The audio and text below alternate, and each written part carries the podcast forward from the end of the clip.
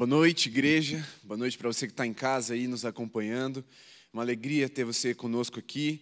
Sabemos que estamos nesse tempo de distanciamento, mas isso não nos desanima, isso não nos desampara, isso não nos deixa distantes do Senhor. Por isso, mais uma noite de sábado, estamos aqui como M. Role, Juventude da Alameda, para adorar o Senhor, entregando o nosso melhor, mas também para ofertar a Ele a nossa atenção colocando assim o nosso coração, a nossa mente, o nosso espírito à disposição da Sua palavra e do poder que ela opera em nós, para nos transformar e para dar continuidade à obra que um dia Ele começou e Ele é fiel para completá-la.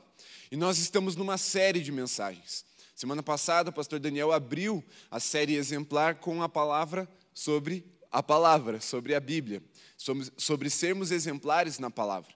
Hoje nós estamos no nosso segundo culto. Então, se você não assistiu o primeiro, eu quero te convidar ao final do culto ou em algum momento oportuno, ainda nessa semana, você voltar lá no YouTube, no canal da Alameda, e começar a série desde o início e ir estudando. Porque eu entendo que o Espírito Santo nos preparou para esse tempo de crise. Mas como Daniel acabou de falar, a crise, a tribulação, a dificuldade não é o final. Portanto, isso é um meio a crise e o Senhor está nos, usando a crise para nos preparar para algo ainda maior, para uma multiplicação ainda maior, para um tempo novo de sobrenatural. Deus está forjando o nosso coração com um caráter inabalável para que nós consigamos suportar o peso da unção que Ele há de liberar sobre a igreja a partir desse ano de 2020. Por isso, Ele está nos moldando, Ele está nos forjando, Ele está nos fortalecendo nele e no seu espírito para que nós estejamos aptos e habilitados para cumprir toda a vontade dele aqui na terra, nesse tempo, nessa geração, aquilo que ele escreveu, para que eu e você participássemos, fôssemos envolvidos nessa história. Por isso, dedique-se na palavra, na oração e no tempo de secreto com Deus. Porque quando o Espírito Santo vier com esse peso de glória sobrenatural, ele nos enviará. E enviados seremos portadores embaixadores de uma palavra de vida eterna. E o mundo nunca mais será o mesmo. Eu creio nessa palavra. Por isso, não perca tempo. Não negligencie essa oportunidade extraordinária que Deus está nos dando de nos equiparmos, de prepararmos as nossas mãos para a batalha, o nosso coração para se tornar incorruptível, não ceder às tentações que o mundo irá nos oferecer para nos parar. Porque eu creio de todo o coração, é uma convicção plena, profética no meu coração e no meu espírito, de que 2021, final de 2020 e início de 2021, a igreja vai viver um tempo semelhante ao tempo da dispersão, que é o pós-Pentecostes, quando a igreja impulsionada pelo Espírito Santo se espalhou pelo mundo, levando o evangelho e transformando as nações. Então, eu quero te convidar a se empenhar nisso, dedicar o seu tempo de secreto ao Senhor, e Ele vai falar com você. Mas nesse tempo que vamos prestar a nossa atenção ao Senhor, oferecer a Ele a nossa atenção, quero orar para que você esteja de coração totalmente aberto àquilo que Ele quer te falar. Por isso, feche seu olho mais um instante e ore assim, Pai.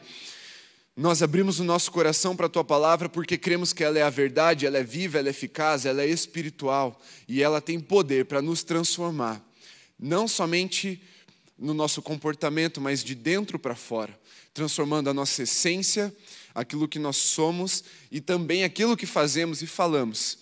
E assim, que o Senhor nos conduza a um tempo de edificação, para nos tornarmos exemplares na nossa conduta também, de forma que o Senhor se agrade do nosso comportamento e que ele se torne uma adoração ao Senhor. Ensina-nos dessa forma, assim, em nome de Jesus. Amém. Abre aí a sua Bíblia no livro de Tiago, carta de Tiago, lá no finalzinho do Novo Testamento. Se você abrir no final, você vai achar o Apocalipse, volta algumas páginas, você vai chegar até Tiago. No primeiro capítulo, a gente vai ler a partir do versículo 2. A minha versão é NAA você fica à vontade para acompanhar com a sua. Mas eu sempre dou aquela dica: pega uma caneta, um lápis, risca a sua Bíblia e vai anotando aquilo que o Espírito Santo vai fazer brotar aos seus olhos e ao seu coração durante a leitura desse texto. Então, está escrito: Meus irmãos, tenham por motivo de grande alegria o fato de passarem por várias provações, sabendo que a provação da fé que vocês têm produz perseverança. Ora, a perseverança deve ter ação completa, para que vocês sejam perfeitos e íntegros, sem que lhes falte nada. Pula lá para o versículo 9. Perdão, segue, não, segue no 5. Se, porém, algum de vocês necessita de sabedoria, peça a Deus, que a todos dá com generosidade e sem reprovações, e ela lhe será concedida. Peça, porém, com fé, em nada duvidando, pois o que duvida é semelhante à onda do mar, impelida e agitada pelo vento. Que uma pessoa dessas não pense que alcançará do Senhor alguma coisa, sendo indecisa e inconstante em todos os seus caminhos. Agora sim você pula e vai para o 12. Bem-aventurado é aquele que suporta com perseverança a aprovação, porque depois de ter sido aprovado, receberá a coroa da vida, a qual o Senhor prometeu aos que o amam.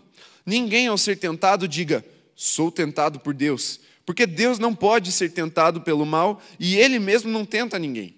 Ao contrário, cada um é tentado pela sua própria cobiça, quando está quando esta o atrai e seduz. Então a cobiça, depois de haver concebido, dá a luz ao pecado, e o pecado, uma vez consumado, gera morte. Não se enganem, meus amados irmãos. Toda boa dádiva e todo dom perfeito vem lá do alto, descendo do Pai das luzes, em quem não pode existir variação ou sombra de mudança. Pois, segundo o seu querer, ele nos gerou pela palavra da verdade, para que fôssemos como primícias das suas criaturas.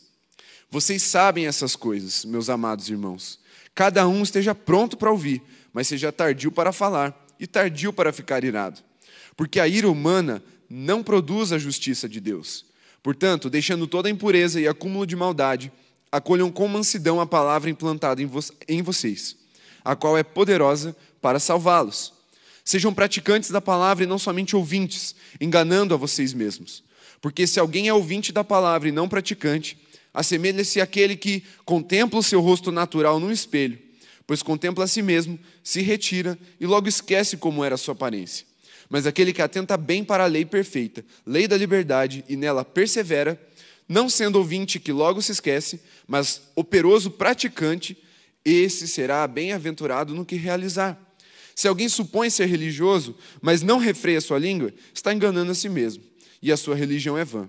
A religião pura e sem mácula para com o nosso Deus e Pai é esta: visitar os órfãos e as viúvas nas suas aflições e guardar-se incontaminado do mundo. Amém. Senhor, nós amamos a tua palavra e que ela faça morada em nosso coração. Mais do que isso, que ela nos transforme, mexa com, conosco, Senhor, de dentro para fora, porque queremos não ser apenas ouvintes, mas praticantes operosos dessa palavra, levando ela à plenitude de um cumprimento nas nossas vidas, não somente para nós, mas também para edificarmos o nosso próximo, porque queremos fazer a tua vontade em todas as áreas da nossa vida. Seja assim, em nome de Jesus. Beleza, vamos lá. Exemplar. Começamos na palavra. Você vê que esse texto que eu li, ele vai amarrar bastante alguns temas que a gente vai trabalhar nessa série.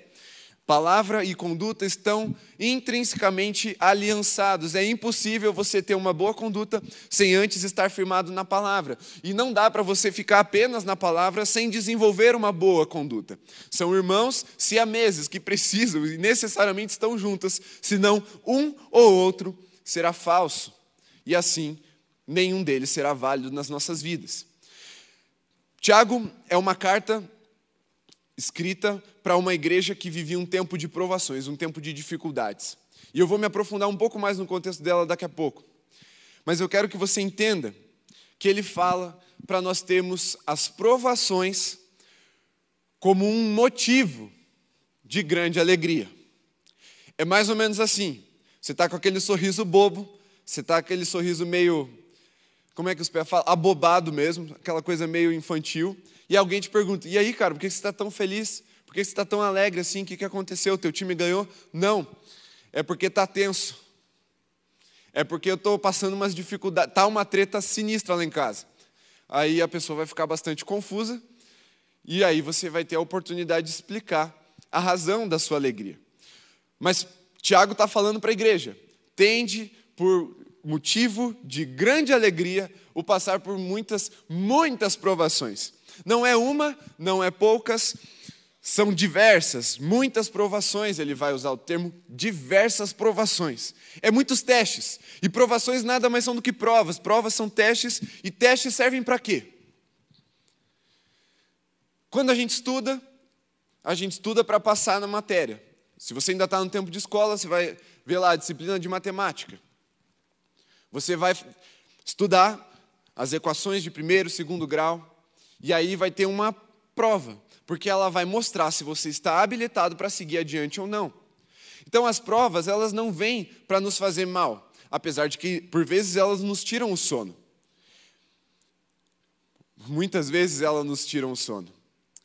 Ou porque negligenciamos o tempo correto de estudo e aí precisamos correr atrás da conta. Quem fez engenharia sabe do que eu estou falando, de virar noites antes da prova e com um olho, um olho pregado e o outro com um palito aqui para segurar, porque não tem tempo hábil de você estudar tudo, ou porque a gente negligenciou mesmo, já fiz isso também. Mas você sabe que a prova te tira o sono, porque ela vai abrir o seu caminho em dois. Vamos colocar aqui para a direita o caminho da aprovação e para a esquerda o caminho da reprovação. E colocar a palavra em prática é ser testado e aprovado é você não precisar repetir as coisas fundamentais de novo, você perder um tempo. É você seguir adiante, é você dar continuidade àquilo que Deus está te ensinando. E olha, por mais difícil que sejam as provas que eu e você enfrentamos, que a igreja enfrentou naquele primeiro século, uma coisa eu aprendo com elas. É que a prova mais difícil, normalmente, ela gera o resultado, ou se a gente for entender como um vestibular, o vestibular mais difícil, o vestibular mais cobiçado, se a gente for olhar aqui para a Federal de Curitiba, Federal do Paraná em Curitiba, medicina, muito concorrido. É uma profissão muito reconhecida, bastante rentável. Se você for pensar a nível Brasil, um, um vestibular muito difícil que é o ITA, também muito concorrido. Mas o que, que acontece com aqueles que são aprovados? eles recebem uma glória natural. Ele não sabe nada de medicina ainda, mas as pessoas já começam a chamar ele de doutor.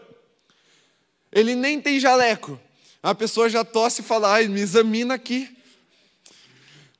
Cara, ele passou na prova do ITA para ir lá para o ano que vem, e as pessoas já estão pensando: cara, você vai projetar quantos aviões? Porque é uma honra você ser aprovado nas provas mais difíceis. Mas, de uma forma geral, toda a prova, ela serve para te mostrar, para provar, garantir que você está habilitado para alguma coisa. Algumas semanas atrás eu usei o exemplo da habilitação da CNH.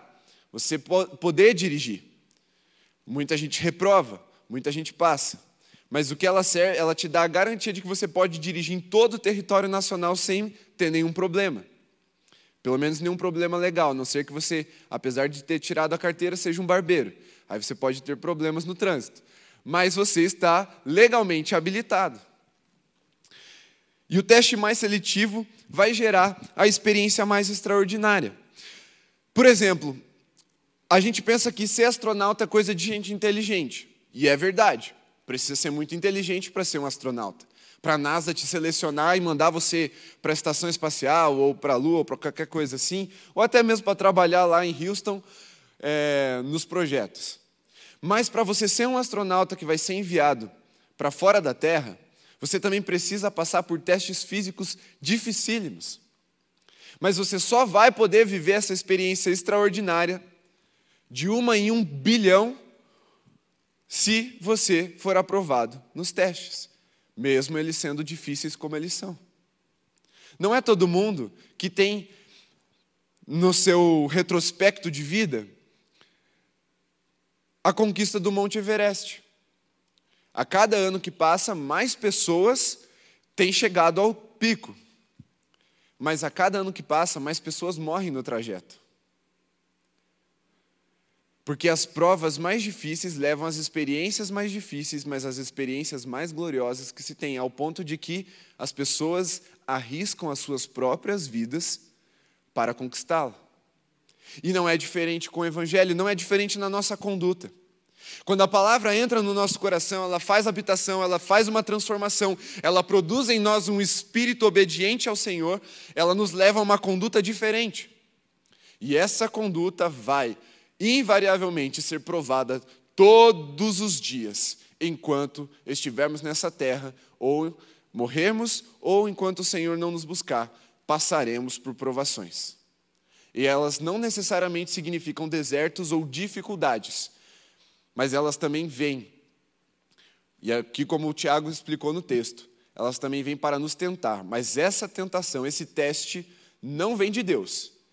A tentação que é gerada pela cobiça da nossa carne, ou seja, por um coração ainda não purificado, por um coração ainda não totalmente transformado, santificado, ele vai gerar a cobiça, e a cobiça vai gerar essa tentação. E a tentação, ela não vem para nos aprovar, ela vem para nos reprovar, nos destruir e para gerar o pecado, e assim o pecado gerar a morte na nossa vida, como a gente leu aqui.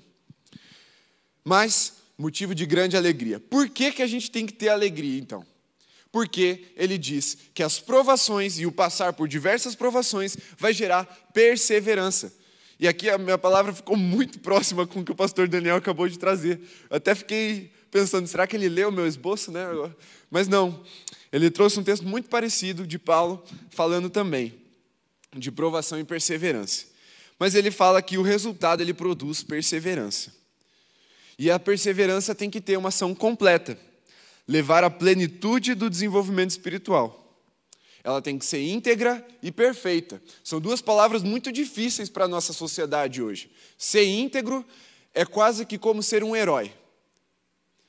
A sociedade carece de pessoas íntegras. Quando alguém mostra um mínimo de integridade, como por exemplo devolver o troco do pão, que veio cinco reais a mais, a pessoa devolve, já é colocada nas redes sociais como uma pessoa heróica, como alguém do qual o mundo não é digno, porque ele mostrou uma, um relampejo de integridade. Tamanha a carência das trevas quando vem um foco de luz, ou uma piscada de luz. Mas ele diz que além de íntegro, ela tem que ser perfeita. É além dos nossos olhos, é além dos olhos humanos. É até atingir, como vai falar o apóstolo Paulo, a estatura do varão perfeito, a saber, Jesus Cristo. É até a nossa conduta ela ser confundida com a de Jesus. E confundida aqui é no bom sentido, é quando as pessoas olharem para nós, elas vão fazer aquele elogio máximo que todo crente ama receber. Nossa, eu vejo tanto Jesus na sua vida. É a esse nível que a nossa conduta precisa se assemelhar de Jesus. Não é lembrar que existe um Jesus, não é lembrar com um relampejo de moralidade e de conduta íntegra, não. É ao ponto das pessoas falarem: Jesus passou por aqui. Quando um missionário chegou numa tribo africana para suceder um colega que havia morrido, uma tribo africana que não, não tinha contato com o homem branco de uma forma geral, apenas aquele missionário tinha chegado até eles. E aí chegou um novo para suceder aquele que tinha morrido, e ele chegou lá e começou a, pregar sobre Jesus com a Bíblia. E aí ele falou: Ó, Jesus vinha, ensinava, curava os enfermos, perdoava pecados. E aí o povo falou: Não, mas esse cara já veio aqui. Ele: Não, não, vocês não estão entendendo. Eu estou falando de Jesus. Dois... Não, não, ele veio aqui, a, a, morreu agora há pouco. Porque aquela tribo, quando começou a ouvir o evangelho de Jesus, ela reconheceu que a ação daquele primeiro missionário era tão intensa, tão verdadeira, tão perfeita na palavra, que eles acharam que o próprio Cristo havia encarnado novamente entre eles. Porque ele vivia um evangelho pleno, perfeito e íntegro. Então a nossa conduta, a minha a sua conduta, ela tem o poder de revelar Jesus quase que como se ele tivesse encarnado. Porque ele não está mais em carne, mas ele enviou o seu espírito para habitar em nós e nos conduzir em seus passos e em toda a verdade que ele nos ensinou. Por isso motivo de grande alegria, porque a perseverança ela faz parte do caráter de Jesus. Jesus, sendo Deus, se esvaziou de toda a sua glória e veio habitar como homem e homem servo e servindo perseverou durante 30 anos sem iniciar o seu ministério, esperando um comando de Deus. E quando Deus deu o comando, ele foi. Ele viveu três anos aqui, ministerialmente ativo, cumprindo toda a vontade do Pai. Ele foi até a morte e morte de cruz, passando por uma tortura, vergonha, exposição. E essa perseverança que Jesus apresentou levou ele ao estado de varão perfeito, à plenitude do primogênito. Hebreus fala, o autor aos Hebreus ensina que o sofrimento, as provações que Jesus passou, aperfeiçoaram o próprio Cristo. E aí eu queria te perguntar, para se parecer com Jesus, vale a pena passar por provações? Vale a pena enfrentar as adversidades? E aí eu quero aprofundar essa pergunta. Vale a pena se alegrar passar por isso com um sorriso no rosto? Porque é isso que Tiago está ensinando para a igreja. Porque a integridade, ela só se alcança com perseverança. Assim como nós não nos formamos, seja qual graduação for, em uma disciplina só, a gente precisa fazer várias durante alguns anos, e a gente precisa continuar estudando, e quando a gente acha que acabou, tem mais o dobro, e depois dobra mais uma vez a quantidade de coisas que a gente tem que estudar, mas no final tem um diploma e esse diploma nos habilita para algo muito maior do que só estudar, assim também é a perseverança. Vai gerar essa integridade, um caráter totalmente transformado. Ele começa com um desejo no nosso coração de se render ao Senhor e de servi-lo, mas ele vai trabalhar todas as áreas da nossa vida, inclusive do nosso comportamento, da nossa conduta. E a perseverança é um traço de um caráter aprovado. Não é uma opção. Não é se der, seja perseverante. Se você sentir vontadinha assim, ficar confortável, daí você persevera. Não! Tiago está falando que nós precisamos ser perseverantes, porque ele faz parte de um caráter aprovado. E o que é perseverança? É ser constante. E a constância depende do tempo e de continuidade. Então, não, não vai acontecer em um dia, não vai acontecer em uma semana, tampouco em um ano. Vai levar a sua vida toda. A nossa conduta precisa ser exemplar do dia em que nos convertemos até o dia em que morremos, porque ela vai levar todo esse tempo para ser completa nas nossas vidas.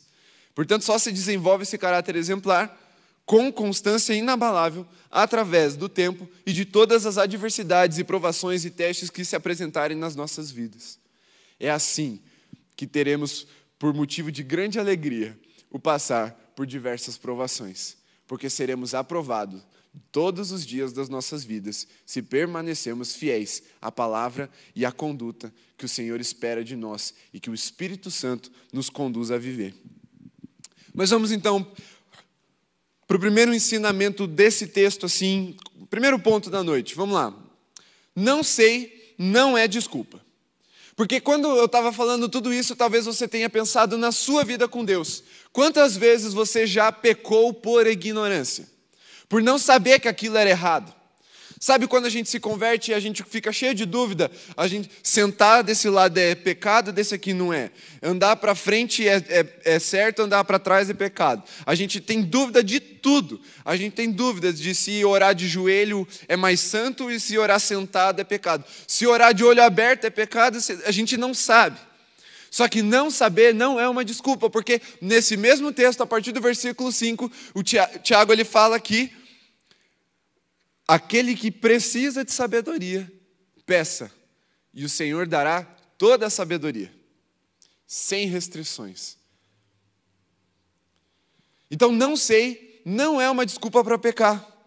Lá em Oséias, capítulo 4, versículo 6, diz que o povo perece por não conhecer a palavra de Deus. Não saber a palavra de Deus, para Jesus, já é um erro. Ele fala que errais por não conhecer as Escrituras, está lá em Marcos 12, 24. Então, não saber já é um pecado, e esse pecado vai gerar outro pecado, que é o pecado da conduta, de uma conduta errada. E essa conduta errada, como o, como o Tiago fala na sua carta, vai gerar a morte. Então, não saber é um pecado que gera o pecado da conduta que gera a morte.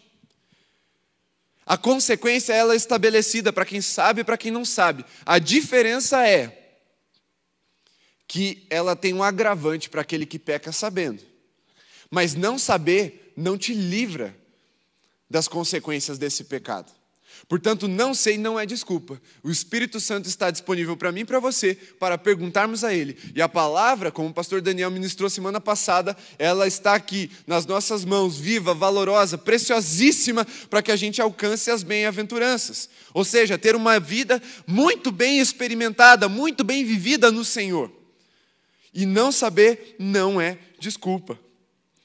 Toda ação possui uma consequência. Pecado leva à morte, bênção leva à vida. Lá em Deuteronômio 30, 15, Moisés nos ensina que Deus coloca diante de nós a bênção e a maldição, a vida e a morte, ele, e Deus fala: escolhe a vida. Ele coloca as opções na nossa frente, para que nós escolhêssemos a vida. Assim foi com Jesus, ele colocou Jesus na nossa frente, diante de nós, escolhe, pois, a vida, para que vivas e seja abençoado. Todas as nossas escolhas têm consequências, sejam elas boas ou ruins, mas para nos tornarmos bem-aventurados, precisamos aprender do Espírito, no Espírito, com o Senhor Jesus e na Sua palavra, a sermos sábeis, porque Ele não restringe esse pedido. Deus dará sabedoria a todos que pedirem com fé. É a única condição que o apóstolo Tiago coloca aqui nessa, nesse texto sobre pedimos sabedoria. A única condição é pedirmos com fé. E aqui essa palavra se amarra com a pregação de sábado que vem, que o pastor João vai trazer, sobre sermos exemplares na fé. Por isso eu não vou me, me, me aprofundar nessa parte. Eu vou deixar aqui um gancho e ele segue semana que vem. Mas pedir com fé é a única condição que o apóstolo Tiago estabelece para que Deus dê toda a sabedoria necessária para todo aquele que pede a Ele, sem restrições. E o que é a sabedoria, então? O que é isso que é tão precioso a ponto que nós precisamos pedir? Deus já falou: não vou restringir, eu quero dar. O que é sabedoria?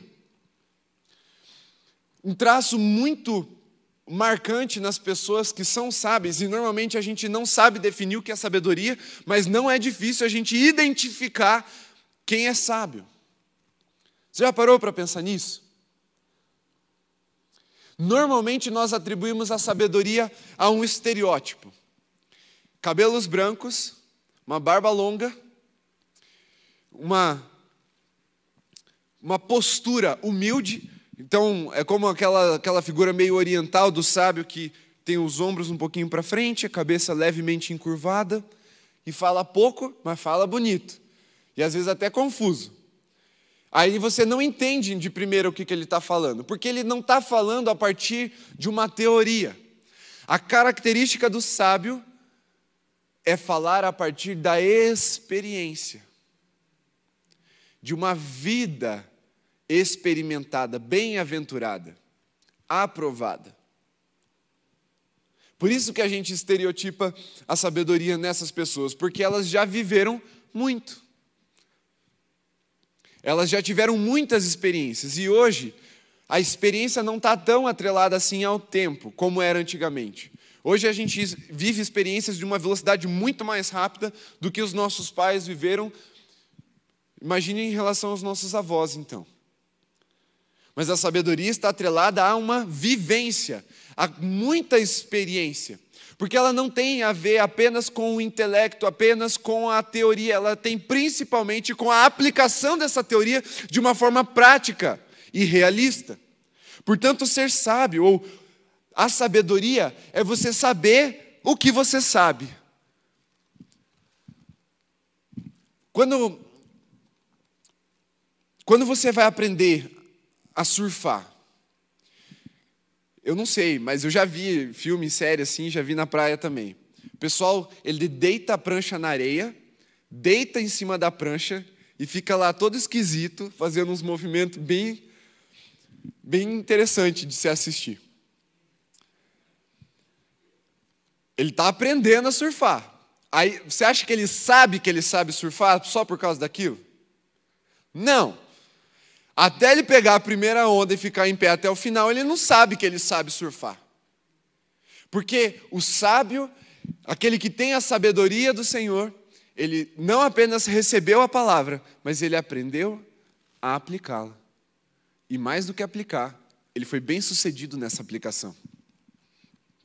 Portanto, ser sábio ou a sabedoria é saber o que sabe, mas também é saber o que não sabe. A segunda característica do sábio é a humildade, como eu falei. Primeiro a experiência, depois a humildade.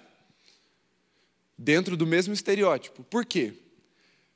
Porque um sábio, por mais sábio que ele seja, ele não sabe tudo. E ele sabe quais são seus limites. E ele não tem dificuldade de revelar sua humildade, falando: não sei, quero aprender, preciso consultar alguém que já tem essa sabedoria. O sábio é humilde, não porque humildade é algo que se atinge, por causa da sabedoria, mas é porque sem a humildade jamais seremos sábios. Porque se não reconhecermos, e aqui eu vejo a graça de Jesus atuando no coração orgulhoso. Enquanto não reconhecemos que ainda precisamos do Senhor, que precisamos da Sua palavra, que somos dependentes do Seu Espírito e da Sua instrução e da sabedoria que vem do alto, enquanto isso não acontece, não nos tornamos sábios, não nos tornamos aprovados.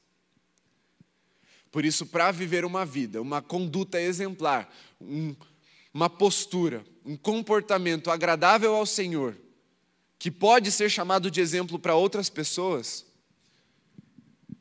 precisamos, precisamos, é necessidade estar vinculados em dependência do seu espírito.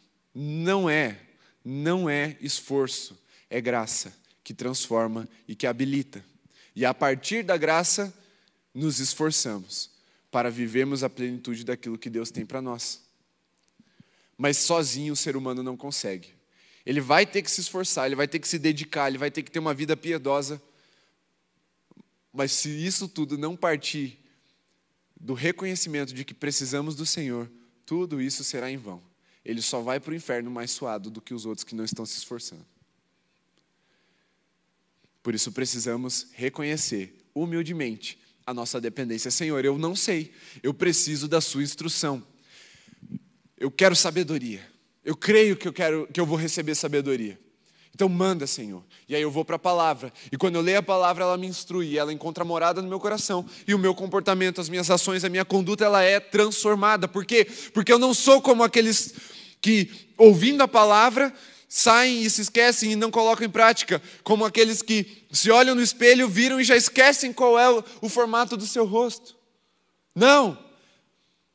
Deus te deu acesso a essa sabedoria, e sabedoria é conhecimento praticado, é experimentado, é aquilo que é palpável, que é indiscutível. Você pode fazer 300 teorias, teoremas, fórmulas, tudo aquilo que a, o papel e a caneta podem realizar para tentar descomprovar ou desprovar aquilo que você experimentou.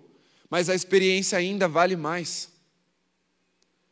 porque ela é a sabedoria de Deus é você ouvir a Bíblia, ouvir a pregação e colocá-la em prática. Tiago 3,17. Abre aí comigo, eu quero ler esse versículo. Passa aí dois capítulos, vai até versículo 17. Diz assim: Mas a sabedoria lá do alto é, primeiramente, pura, depois pacífica, gentil amigável, cheia de misericórdia e de bons frutos, imparcial e sem fingimento. Ora, é em paz que se semeia o fruto da justiça para os que, se, para os que promovem a paz. Olha só, sabedoria que vem lá do alto, ou seja, diferente do conhecimento da, do orgulho humano, ela é pura. Ela não tem duas fontes, ela não se mistura. Depois, ela é pacífica ela não gera atrito. Quando um homem de Deus, uma mulher de Deus, tomada pela sabedoria, fala, ela não gera contenda, ela não gera rivalidade, ela não gera disputa, ela não gera um choque entre egos. Ela gera Paz. Paz. Por quê? Porque reconhecemos que uma sabedoria que vem do alto, ela é poderosa para nos preencher e nos edificar. Por isso nos rendemos a ela. Ela é gentil, ela é amigável, cheia de misericórdia e de bons frutos, imparcial, ou seja, a sabedoria aplicada para um que tem títulos, que tem posses, que tem status, é a mesma aplicada para aquele que é miserável e também é sem fingimento. Ou seja, não há mentira, é uma sabedoria verdadeira. E qual a fonte dessa sabedoria? A Bíblia diz que é o temor do Senhor. O homem mais sábio da terra, naquele momento, pelo menos, é óbvio que depois a gente não tem relato, porque isso foi escrito naquele tempo, mas acredito que Jesus, sendo mais sábio, eh, Salomão já não é o mais sábio da terra. Mas um dos mais, pelo menos, um dos mais sábios da história da humanidade, chegou ao final da sua vida, ou seja, experimentado no auge talvez da sua sabedoria, e concluiu que o princípio da sabedoria é o temor do Senhor. Então, o homem mais experimentado, mais sábio do mundo, nos revela qual é a fonte dessa sabedoria, e é o temor do Senhor. Ser sábio, como eu falei, é tornar-se dependente de Deus, é temê-lo como único Deus, seu Salvador, seu Senhor e obedecê-lo. Porque quem obedece a Deus em todo o seu comportamento, em toda a sua conduta, em todos os seus passos, não erra. E se não erra, é bem aprovado. E aprovado, recebe glória. E em glória é reconhecido sábio. Estar continuamente disposto e disponível a aprender com Deus. Deus sempre nos ensinará. Essa palavra que o pastor Daniel ministrou com tanta propriedade sábado passado, ela é viva e ela se renova. O mesmo texto que eu li hoje falou comigo de forma diferente do que eu li ontem, e do que eu li anteontem, e do que eu estou lendo desde domingo. Naquele plano de mergulho na palavra que a gente tem feito. A Bíblia é viva e ela continua nos ensinando precisamos estar sempre disponíveis para aprender do Senhor, porque Deus nos ensina a caminhar. Um best-seller cristão do, com o título Em seus passos, o que faria Jesus, nos mostra uma perspectiva de análise da vida. Tudo o que eu for fazer, se eu perguntar primeiro, o que Jesus faria no meu lugar, nessa situação, como Jesus procederia, me leva a um nível de acerto de quase 100% nas minhas decisões. Porque o próprio Jesus veio para nos ensinar a caminhar. E se o conhecemos pela palavra e por um relacionamento de intimidade, a sabedoria é uma consequência. Jesus fala: Aprendei de mim, Mateus 11, 28. Aprendei de mim, que sou manso e humilde de coração. Mais uma vez, a postura humilde aí na sabedoria. Um mestre nos ensinando a aprender a partir do exemplo. E quando Jesus termina o Sermão do Monte, lá em Mateus 8, 7, os últimos versículos de Mateus 7, o autor escreve assim: E a multidão se surpreendia e se maravilhava, porque ele não falava como os escribas e os fariseus, mas ele tinha autoridade naquilo que ele falava porque além de falar, ele também fazia. Ele vivia a palavra de Deus. Mais do que decorar versículo, Jesus era um versículo encarnado. Ou a Bíblia, a palavra encarnada. Não só um versículo, né? Mas é quando as pessoas olhavam para Jesus, brotavam os versículos, porque era a prática, era, o, era a conduta de Jesus sendo evidenciada para todos aqueles que o seguiam. Mas vamos entrar um pouquinho no contexto da carta de Tiago. É uma carta que enfatiza de forma veemente o desenvolvimento de uma fé verdadeira. Portanto, a gente precisa entender que a fé, ela não vem pronta. O apóstolo Paulo ensina que a fé vem pelo ouvir e ouvir a palavra de Deus, mas esse não é um estado final, muito menos estático. Ele é dinâmico, ele precisa ser desenvolvido, aperfeiçoado, acrescentado aprendido. E Tiago vai trabalhar em toda essa epístola o desenvolvimento dessa fé, que nasceu nos nossos corações por causa da palavra de Jesus, mas que, por conta de um coração ainda resistente e pecaminoso, ela não tomou conta dos nossos comportamentos, da nossa ação, da nossa conduta. E ele vai falar que é necessário porque essa carta ela vem em resposta a uma falsa fé que era pregada por falsos mestres naquela época. E eu quero te chamar a atenção, se você está por dentro do que tem acontecido ultimamente nas redes sociais com os falsos mestres, os falsos pastores pregando mentiras, você vai perceber que a mentira só ganha um nome novo e normalmente um nome meio inglês para ficar chique. Mas essas heresias elas acontecem desde o primeiro século. O diabo não é criativo. E, meus irmãos, ele nem precisa ser. Porque antes, para ser um herege bom, você tinha que ser intelectual, você tinha que falar umas coisas meio confusas, usar de, um, de uns artifícios, umas artimanhas intelectuais para criar sofismas e enganar as pessoas. Hoje nem precisa mais de sofisma. As pessoas estão tão inclinadas aos seus próprios desejos que estão arrebanhando para si mestres falsos que ensinam palavras que vêm para acalentar o seu coração, mas que não precisa de arrependimento. E a carta de Tiago vem para mostrar que uma versão embrionária da hipergraça que nós conhecemos hoje já existia há muito tempo. Ó, se você crê que Jesus é filho de Deus, então tá tudo certo. Ó, você não precisa fazer mais nada. Na verdade, até se você pecar é melhor, porque daí é mais graça se vir. Você pode pecar, não tem problema, não tem problema, porque a graça cobre todos os pecados.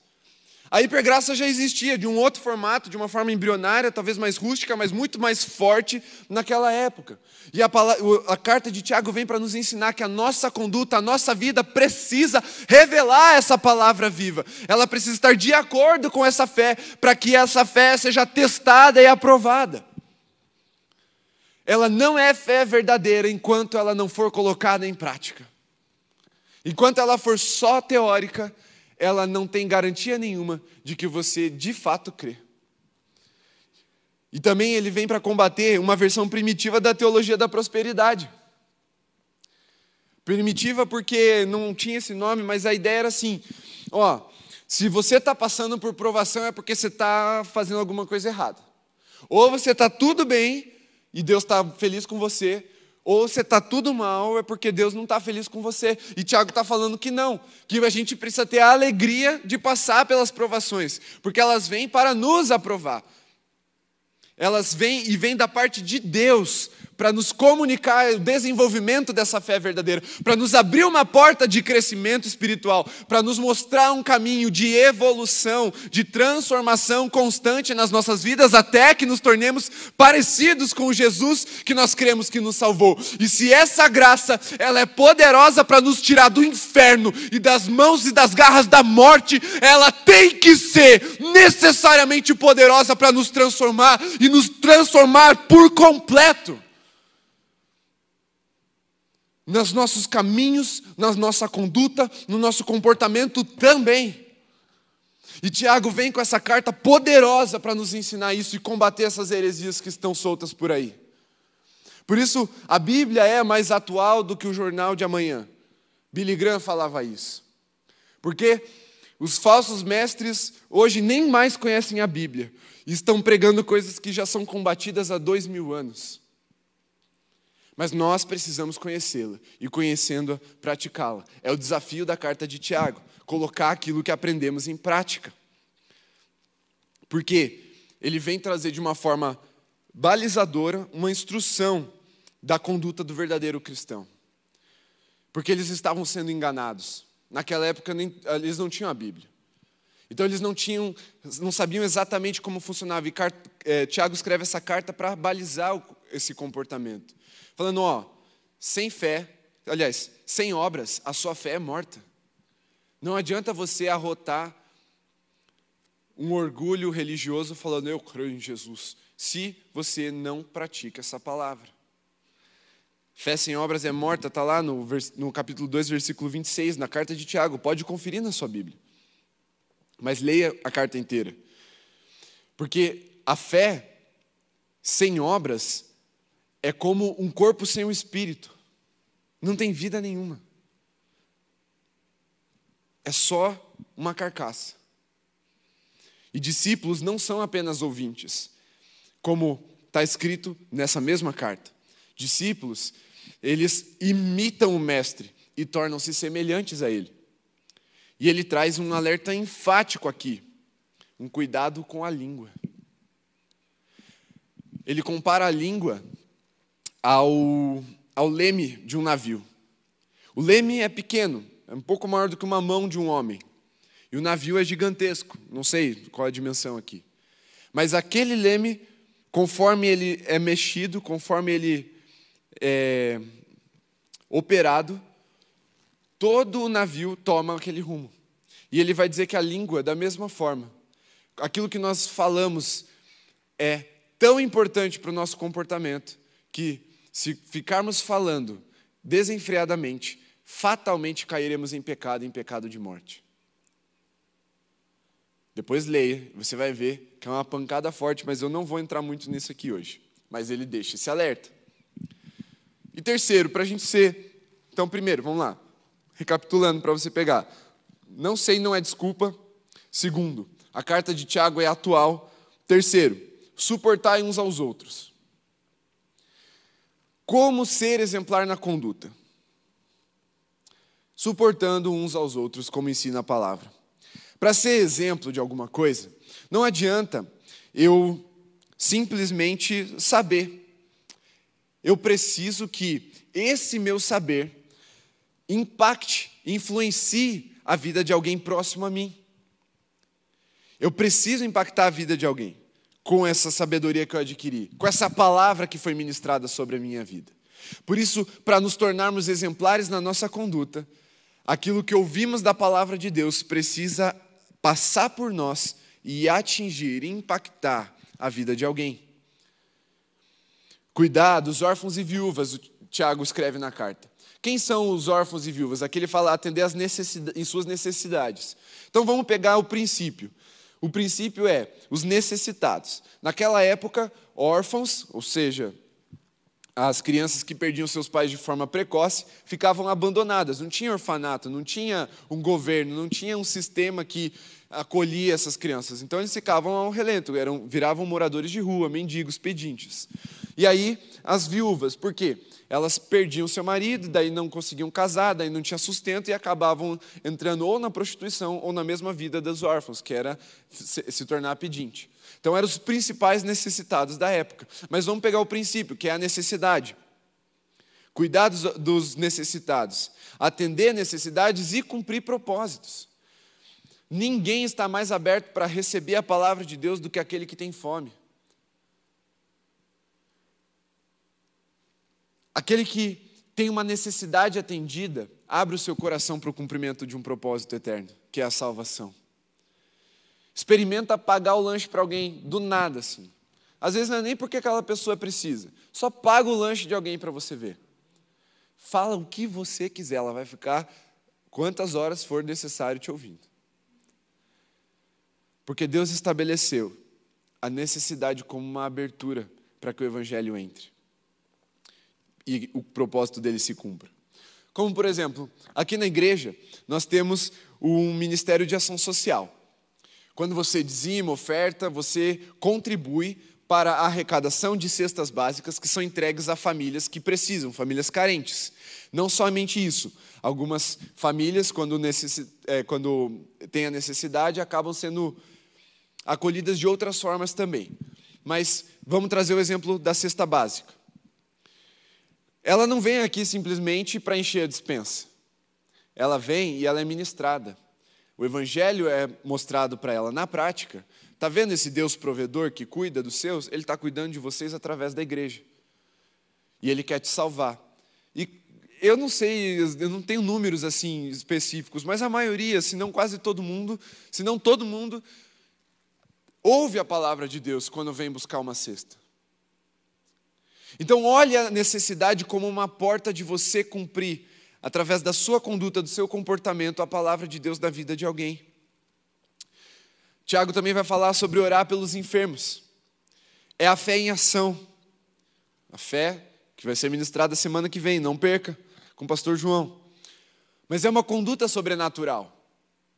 Uma igreja que crê que Jesus é poderoso para salvar, uma igreja que, pelo Espírito, foi convencida do seu pecado, da justiça e do juízo de Deus e se converteu, ela precisa crer que Ele é poderoso e atuante para curar os enfermos. Portanto, orar pelos enfermos é colocar a fé em prática, é uma conduta de quem de verdade crê que foi salvo. Porque se você não crê, se você não crê que uma pessoa doente pode ser curada, você não crê que você foi salvo do inferno.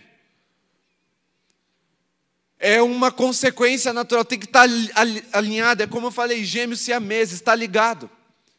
Se você não consegue crer que Deus é poderoso para agir de forma sobrenatural por uma coisinha pontual, uma gripe, uma dor de cabeça, ou seja, uma coisa mais desafiadora para nós humanos como câncer, como que você crê que um Deus infinito se esvaziou de sua glória, coube dentro de uma manjedoura, viveu como homem, como servo, se humilhou, morreu numa cruz, derramou seu sangue, venceu a morte, o inferno, todo o principado, toda a potestade, e pelo seu sangue somos lavados e purificados e, portanto, salvos.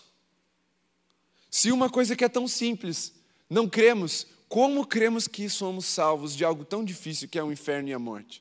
Como creremos na ressurreição? Por isso você vê como a nossa conduta atesta, comprova, evidencia, faz brotar o fruto de uma semente de fé que foi plantada em nosso coração.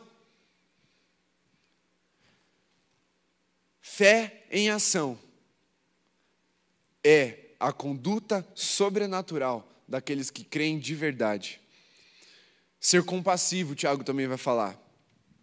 A graça que nos perdoa, nos habilita a perdoar também. Ser misericordioso, compassivo e misericordioso são sinônimos. A mesma misericórdia que recebemos, se cremos que a recebemos, precisamos oferecê-la. Porque se eu não tenho habilidade para perdoar aquele que me ofendeu aqui, numa dívida humana pequena, quanto mais eu na dívida que ofendi ao Senhor. Portanto, se eu creio, eu perdoo, porque fui perdoado e creio assim. Fui perdoado pelo sangue e pela obra de Jesus. Tiago também vai falar de confissão e oração dividir os fardos e batalhar juntos. Mais uma vez, o orgulho quebrado na prática. Essa semana, eh, na verdade, toda semana eu tenho feito uma reunião com, com os discípulos no aplicativo do Zoom. E foi muito interessante o que aconteceu essa semana. Quarta-feira, a gente lá, a uma certa altura da noite, conversando, e Deus começou a gerar um quebrantamento no nosso coração, a gente começou a abrir, abrir, abrir, e aí daqui a pouco estava lá uns sete, oito marmãs chorando na frente do, do celular ou do computador, dividindo seus fardos, confessando e orando uns pelos outros. Porque isso é a quebra do orgulho na prática. Se eu perguntar para você, que aqui a igreja está vazia, mas se eu perguntasse para uma igreja cheia, quem aqui sabe que precisa quebrar o orgulho, que precisa deixar o orgulho para trás. 100% é, das pessoas levantariam a mão. E você em casa pode levantar, faz assim, ó. Porque é o que a gente sabe. Mas quebrar o orgulho na prática é tão mais desafiador. Mas aqui Tiago ensina a gente: confessa seus pecados uns pelos outros e orem. Porque isso nada mais é do que expor aos olhos humanos e aqui eu não estou falando de uma exposição pública para você ir a escrutínio, não. É, é só para os seus irmãos, para aqueles que vão orar de verdade com você. Mas abrir o coração é expor aquilo que Deus já está vendo. Só que eu e você ainda não. E o nosso irmão é uma ferramenta dessa conduta edificada, de abrir o nosso coração para quebrar o nosso orgulho. E também levando salvação. Abre lá, Tiago 5, versículo 19 e 20, último capítulo da carta de Tiago, lá no finalzinho, os dois últimos versículos, ele diz assim: Meus irmãos, se alguém entre vocês se desviar da verdade e alguém o converter, saibam que aquele que converte o pecador de seu caminho errado salvará da morte a alma dele e cobrirá uma multidão de pecados. Levando salvação, nossos caminhos deixam pegadas que, se seguidas, cobrem uma multidão de pecado. Se nos tornarmos exemplares na nossa conduta, ao caminharmos na direção de Jesus e mostrarmos isso para as pessoas, essa nossa caminhada, esse nosso nosso passo, impactar, atingir, influenciar a vida das pessoas que estão ao nosso redor, elas vão olhar e vão se converter dos seus maus caminhos, e a multidão de pecados será coberta. E a alma dela será salva da morte. Você agora está tomando conhecimento, ou plenitude de conhecimento, do poder que há na coerência entre fé e prática, fé e obras, entre palavra e conduta. É o poder de levar as pessoas à salvação. E antes da gente concluir, eu preciso apresentar essa salvação de uma forma bem rápida e prática para você. Porque estamos falando de conduta, sim, comportamento, sim, de algo estético, exterior, sim, mas que primeiro precisa partir de uma decisão interna, de uma transformação no espírito, na mente, que acontece a partir da nossa confissão e da, da nossa crença no coração de que Jesus é Deus, Ele morreu por nossos pecados e que Ele é Senhor sobre as nossas vidas. Portanto, se eu reconheço Jesus assim, como Senhor, Salvador da minha vida, a graça dele se manifesta. E essa graça vem nos mostrando esse caminho, nos habilitando a viver numa conduta exemplar. Mas primeiro, renda-se a Ele, porque sem rendição não há santidade no comportamento, não há exemplo na sua conduta. Primeiro precisamos estar rendidos aos pés de Jesus, porque, como disse o José, eis aqui o Cordeiro de Deus que tira o pecado do mundo. Ele estava aqui pegando a fala de João Batista lá em João 1. Eis o Cordeiro que tira o pecado do mundo, disse João Batista. Não é o Cordeiro que tira o pecador do mundo, é o Cordeiro que tira o pecado. Portanto, Jesus e Sua graça tem poder suficiente para te transformar e te levar a uma vida de santidade e de pureza, sim, até ao ponto de se tornar exemplar na sua conduta. Não é uma graça só que te salva do inferno, mas é uma graça que te salva da sua vã maneira de viver, da maneira vazia, egoísta e pecaminosa que eu e você vivíamos antes dessa graça. Cordeiro que tira o pecado do mundo. Mas vamos concluir. As dificuldades não são desculpas para pecar, como a gente viu. Elas são um meio, e aqui o pastor Daniel também já deu um spoiler, elas são um meio que Deus usa para nos edificar, provar e aprovar, para sermos semelhantes a Cristo e para realizarmos a sua obra. Por isso, tendes grande alegria ao passar por diversas provações. Você Você é capaz de agradecer e se alegrar pelas provações?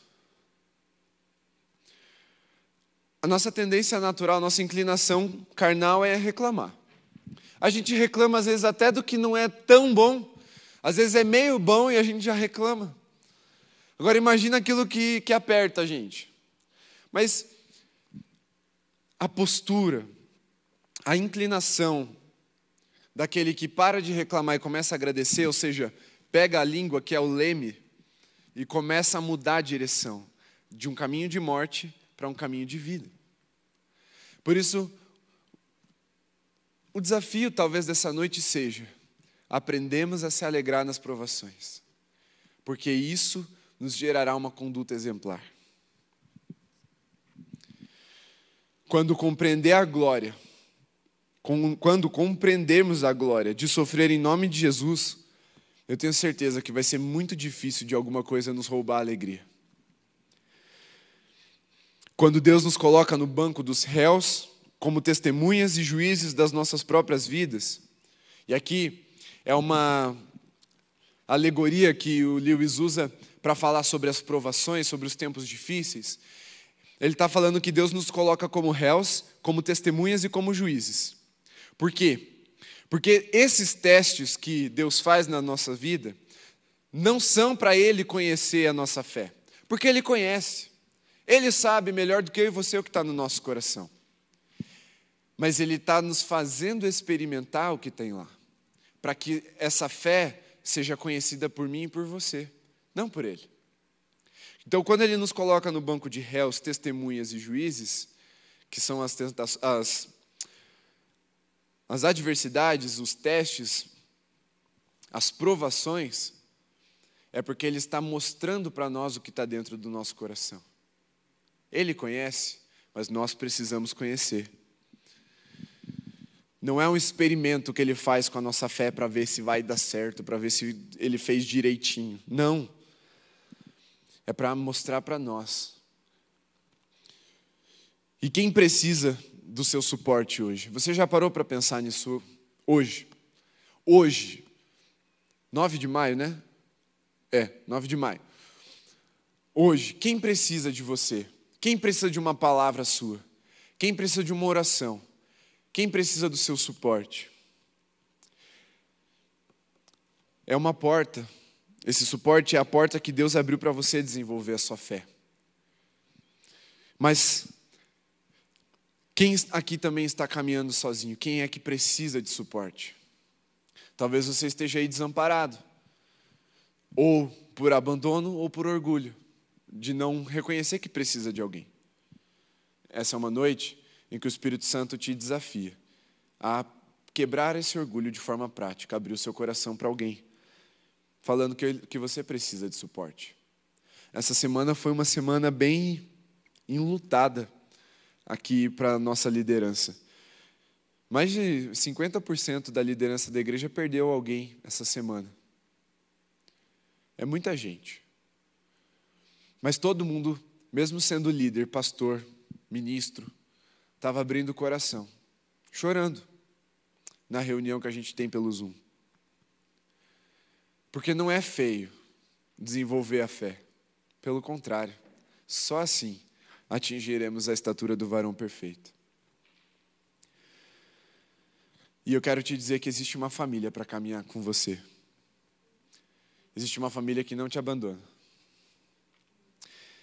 exemplares na conduta, como diz essa palavra, não é sobre ser perfeito no sentido romântico da palavra, mas é ser sobre é, mas é sobre ser íntegro, ser puro. E aqui eu vou abrir para uma para daqui dois sábados já. Então eu vou deixar um gancho para o pastor João, como eu já deixei. Fiz um link com o pastor Daniel semana passada. E já vou fazer um gancho para daqui dois sábados, quando vai ser uma palavra sobre pureza. Porque confissão e arrependimento servem como correções constantes até que ele venha. Precisamos ter esse coração humilde de reconhecer o que não sabemos, mas um coração convicto de saber o que sabemos e colocarmos em prática. Feche seus olhos por um instante aí na sua casa. Olha aí ao Senhor aquilo que o Espírito Santo está fazendo brotar. Vou te dar alguns segundos para fazer isso. Esse é um dos momentos mais importantes da palavra. Porque, assim como o sofrimento, uma ministração, não importa o que é tanto o que é falado ou o que está acontecendo com você para você sofrer.